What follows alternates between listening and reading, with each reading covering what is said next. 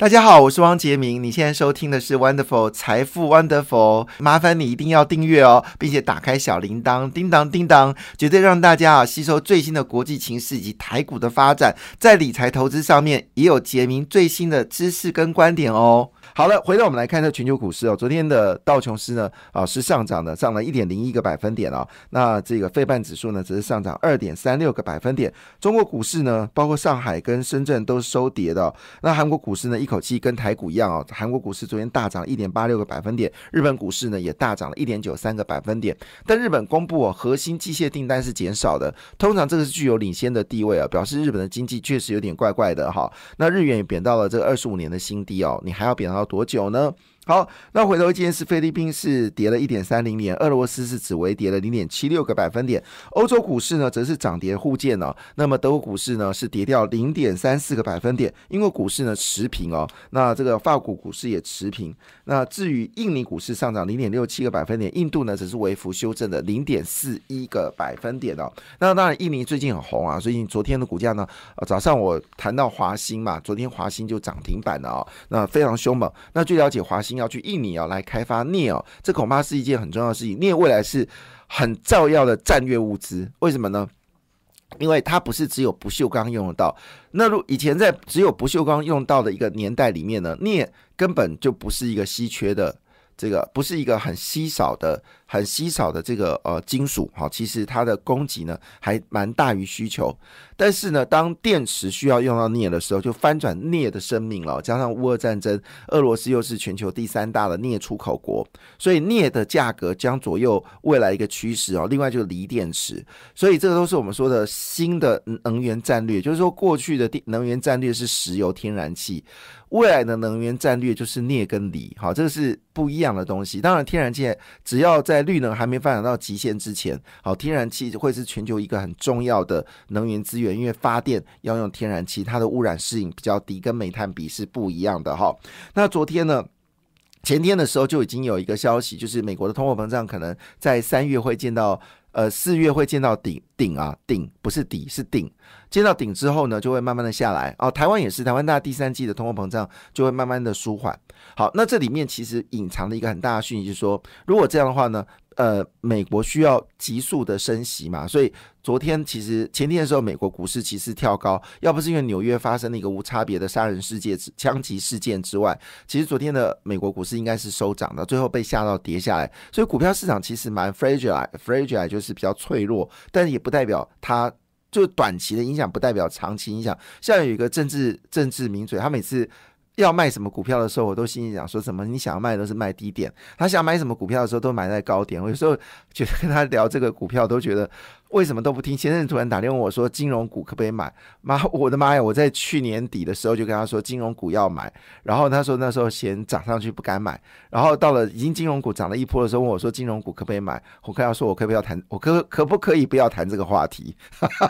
好，回头来看看这件事情。所以其实投资要定心啦，就是基本上它没有那么难。好，就是抓着趋势就可以了哈。那昨天美国的公布三月份生产物价指数高达十一个百分点，再破。记录哦，那么，但问题这个情况下呢，和所有认为的通膨已经会触顶，所以两年期的利率就下滑了哈。那虽然昨天呃，昨天最主要是达美航空呢，因为财测告捷哦，那么引领旅游股大涨。那我们昨天其实两只旅游股呢也是涨停板哦，因为据了解，陈世忠可能啊在六月份的时候会宣布暑假出国之后回国是免隔离哦。那这个消息当然激励了这个呃国外旅游的股票。那当然，我相信长荣航空应该会继续上涨，因为公子回来了哈。那另外一个角度来看呢，这个呃就是我们说市场昨天呃 PPI 是十一点二嘛哈，比预期的十点二还的高。那这个消息理论上应该股票会重挫，反正这个消息出来的时候，让股票呢是大涨的哈。所以主要的原因就是因为市场认为说。问题应该没有那么的严重哈，所以昨天的各个股市呢是持续走高。那大家比较关心的就是台积电哦，台积电昨天呢其实是涨的哦。对，我们现在讲台积电，先讲这个数据比较重要。呃，昨天的达美航空哦，呃是大涨了六点二一个百分点，好到四十一点零二。但是每股还是每每一个股，就是每个 EPS 呢，还是亏钱哦，亏了一点二三美金，可是依旧股票大涨了六点二一个百分点，所以这个行情就是说，你可能不要太在乎它赚多少钱哦，这个航空股就会大涨哦。那美国航空更恐怖哦，昨天一口气涨了十点六个百分点，十点六二个百分点，联合航空呢则是涨五点六四个百分点，那么西南航空呢则是喷涨了七点五七个百分点了。现在国际的这些。主要的这个空港哦，空港、空港、空港、空港就是航空站哦。啊，呃，据了解呢，现在遇到一个问题，就是人潮多到一个爆。航空公司呢，因为过去这两年啊惨淡经营，所以裁员的裁员，好，就人数不够。据了解呢，现在呢已经就是发生灾难，什么灾难？就是说太多人出出国或者国际旅游，航空站。接单接到手麻，好这种事情在台湾你没有办法看想象得到哦，因为台湾现在还是属于是疫情戒严哦，有用疫情戒严这个字眼是比较符合台湾的现况，就是国际间早就已经全面开放，就是与病毒共存已经是一个，只要你呃呃你是你的你的检疫报告是阴性，然后你打满三剂，好基本上你就横着走，你就可以到每个地方就是随便走，口罩都不用戴。好，但是台湾呢，因为是疫情戒严，好，疫情戒严，我用疫戒应该是蛮实际的，就是我们的疫情是用戒严的角度来说，就是严格控管，所以还有一些这个学校的这个市长哈，包括台北市长，还说什么幼儿园啊，什么多少人要怎么样？其实我说真的，事实证明这件事。还有今天还看到《中国时报》找了一个哪里来的医生，我从来不认识，说什么呃呃幼儿园幼儿如果感染会什么疫情大喷发。我的妈呀，这是什么鬼？我觉得像这种人哦，就是中央疫情指挥中心一定要强势的去跟他说抗议哦。就是这时候我们希望不要有人在胡说八道，明明就是幼儿感染，他的症状是非常轻微的。好，这个是一个事实。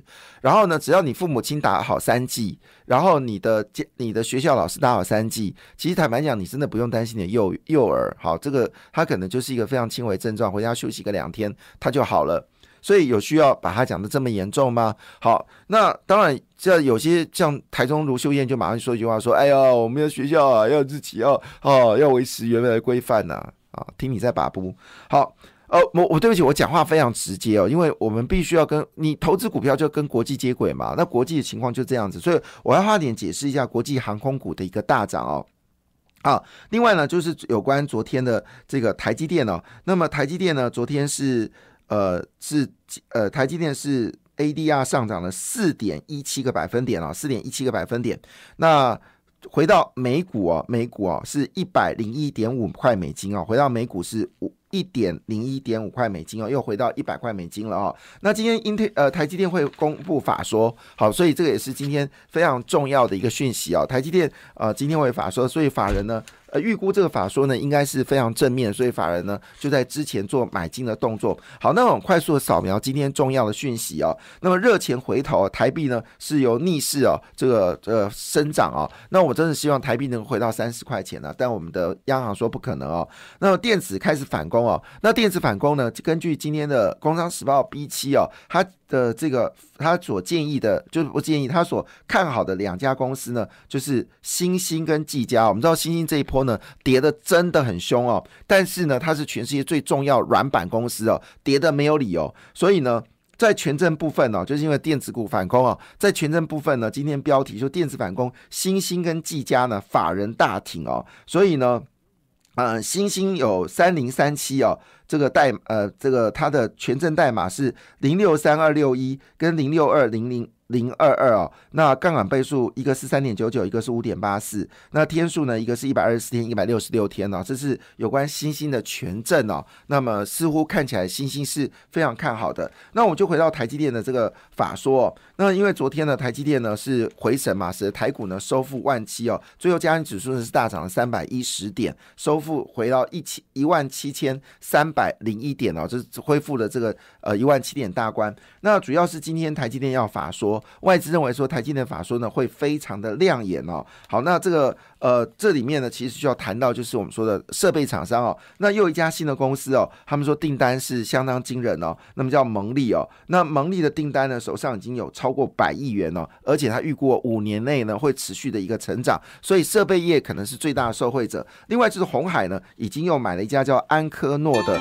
这个五 G 的一个产业。感谢你的收听，也祝福你投资顺利，荷包一定要给它满满哦！请订阅杰明的 Podcast 跟 YouTube 频道《财富 Wonderful》，感谢，谢谢 Lola。